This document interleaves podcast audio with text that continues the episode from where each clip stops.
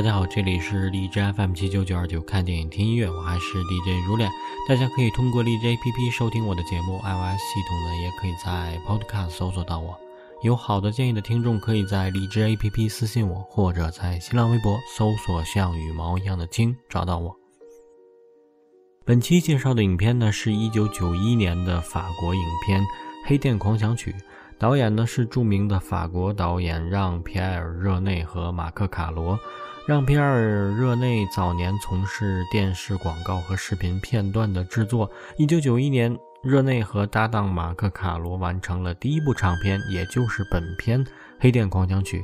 这部开山之作呢，立刻获得了凯撒奖的四个奖项，其中包括最佳新锐导演奖和最佳场景奖。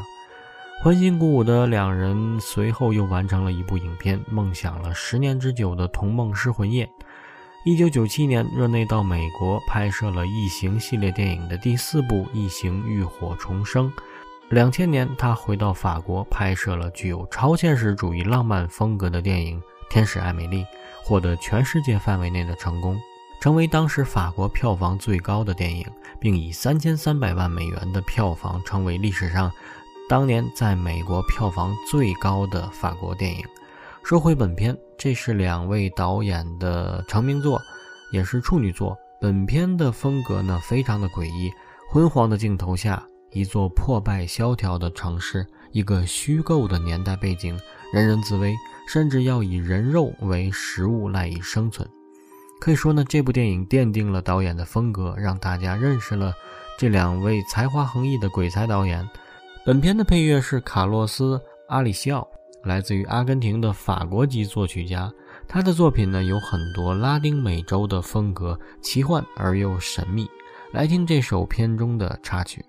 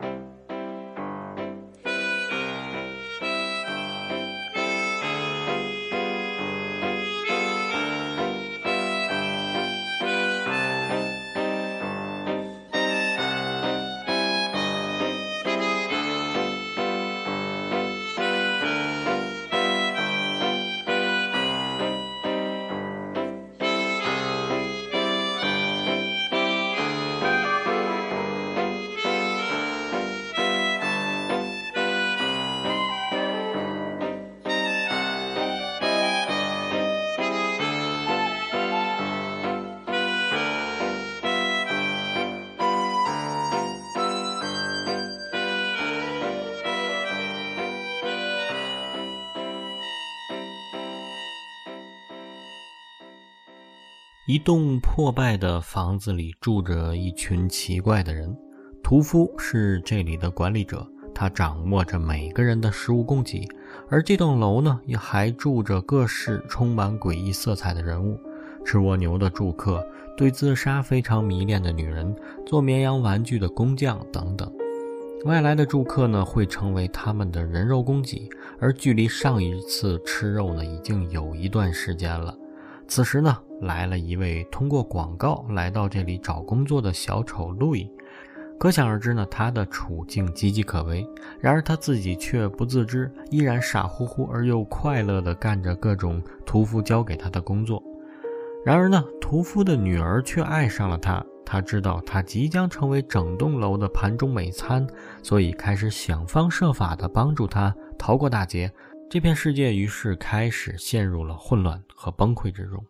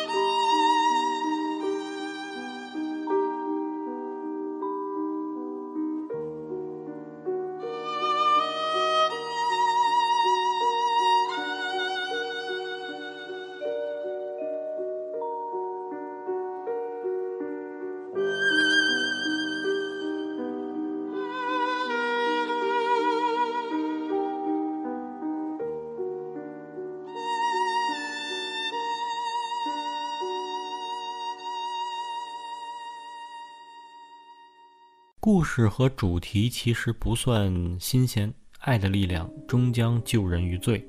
吸引人的是他讲述的方法和天马行空的想象力，而怪诞的想象又建立在黑色现实的基础之上。印象深刻的是那些荒唐可笑的细节，比如音乐的节奏、编织的节奏、粉刷的节奏和做爱时身体抽搐、压得床弹簧吱吱吱响的节奏，奇妙的共鸣共谐。比如自认为被魔鬼之音指引着、有自杀强迫症的女人，费尽心思设计机关，却总也死不了。由于被残酷放大的人性黑暗。和阴郁诡异的氛围及夸张表演、变形镜头的反差所形成的张力，使电影在表现严肃主题的过程中，始终不乏黑色喜剧的色彩。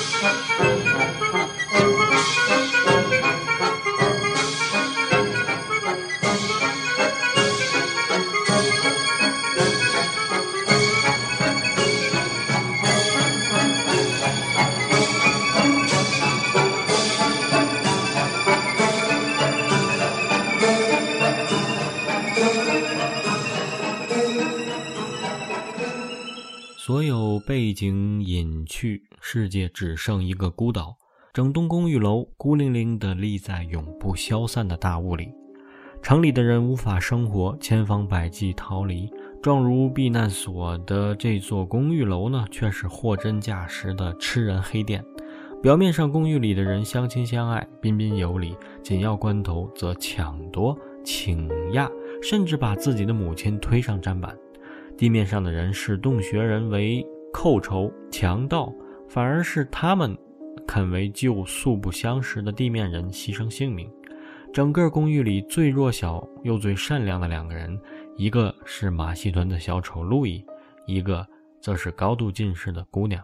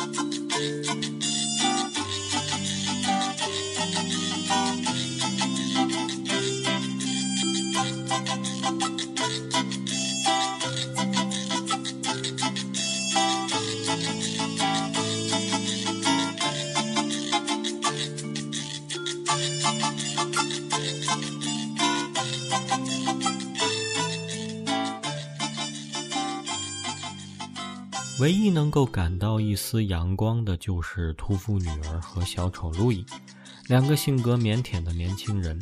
朦胧的爱意在这黑暗的公寓里萌生。他请她喝茶吃饼干，他送她一束花，他拉起心爱的提琴，他掌起怪异的巨琴，一唱一和，犹如温暖的小溪。朱丽叶之所以会和路易相爱。正是因为他们都是能在苦闷生活中发现美的人，在悲观世界发现乐观的人。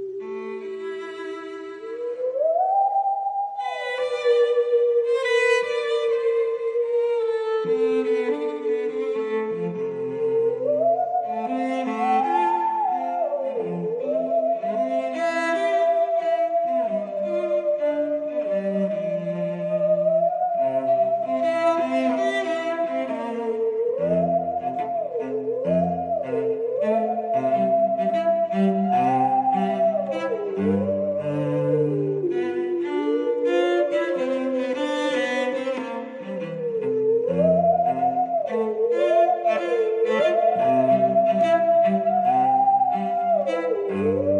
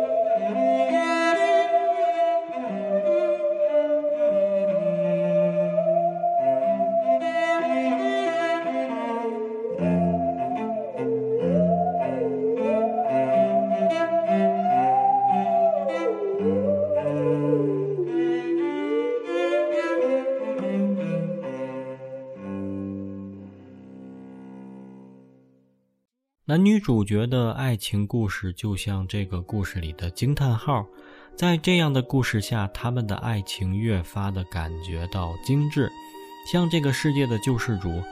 爱是丑陋肮脏的最好的救赎。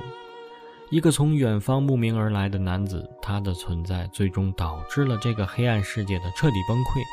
导演在刻意营造那种诡异恐怖气氛的同时，还不忘放进一颗闪着光的种子，在这个男人身上注入了许多的温情和勇敢，通过爱情的美好唤醒另一颗不曾死去的灵魂。于是，这个原本黑暗荒谬的世界就有了被颠覆的理由。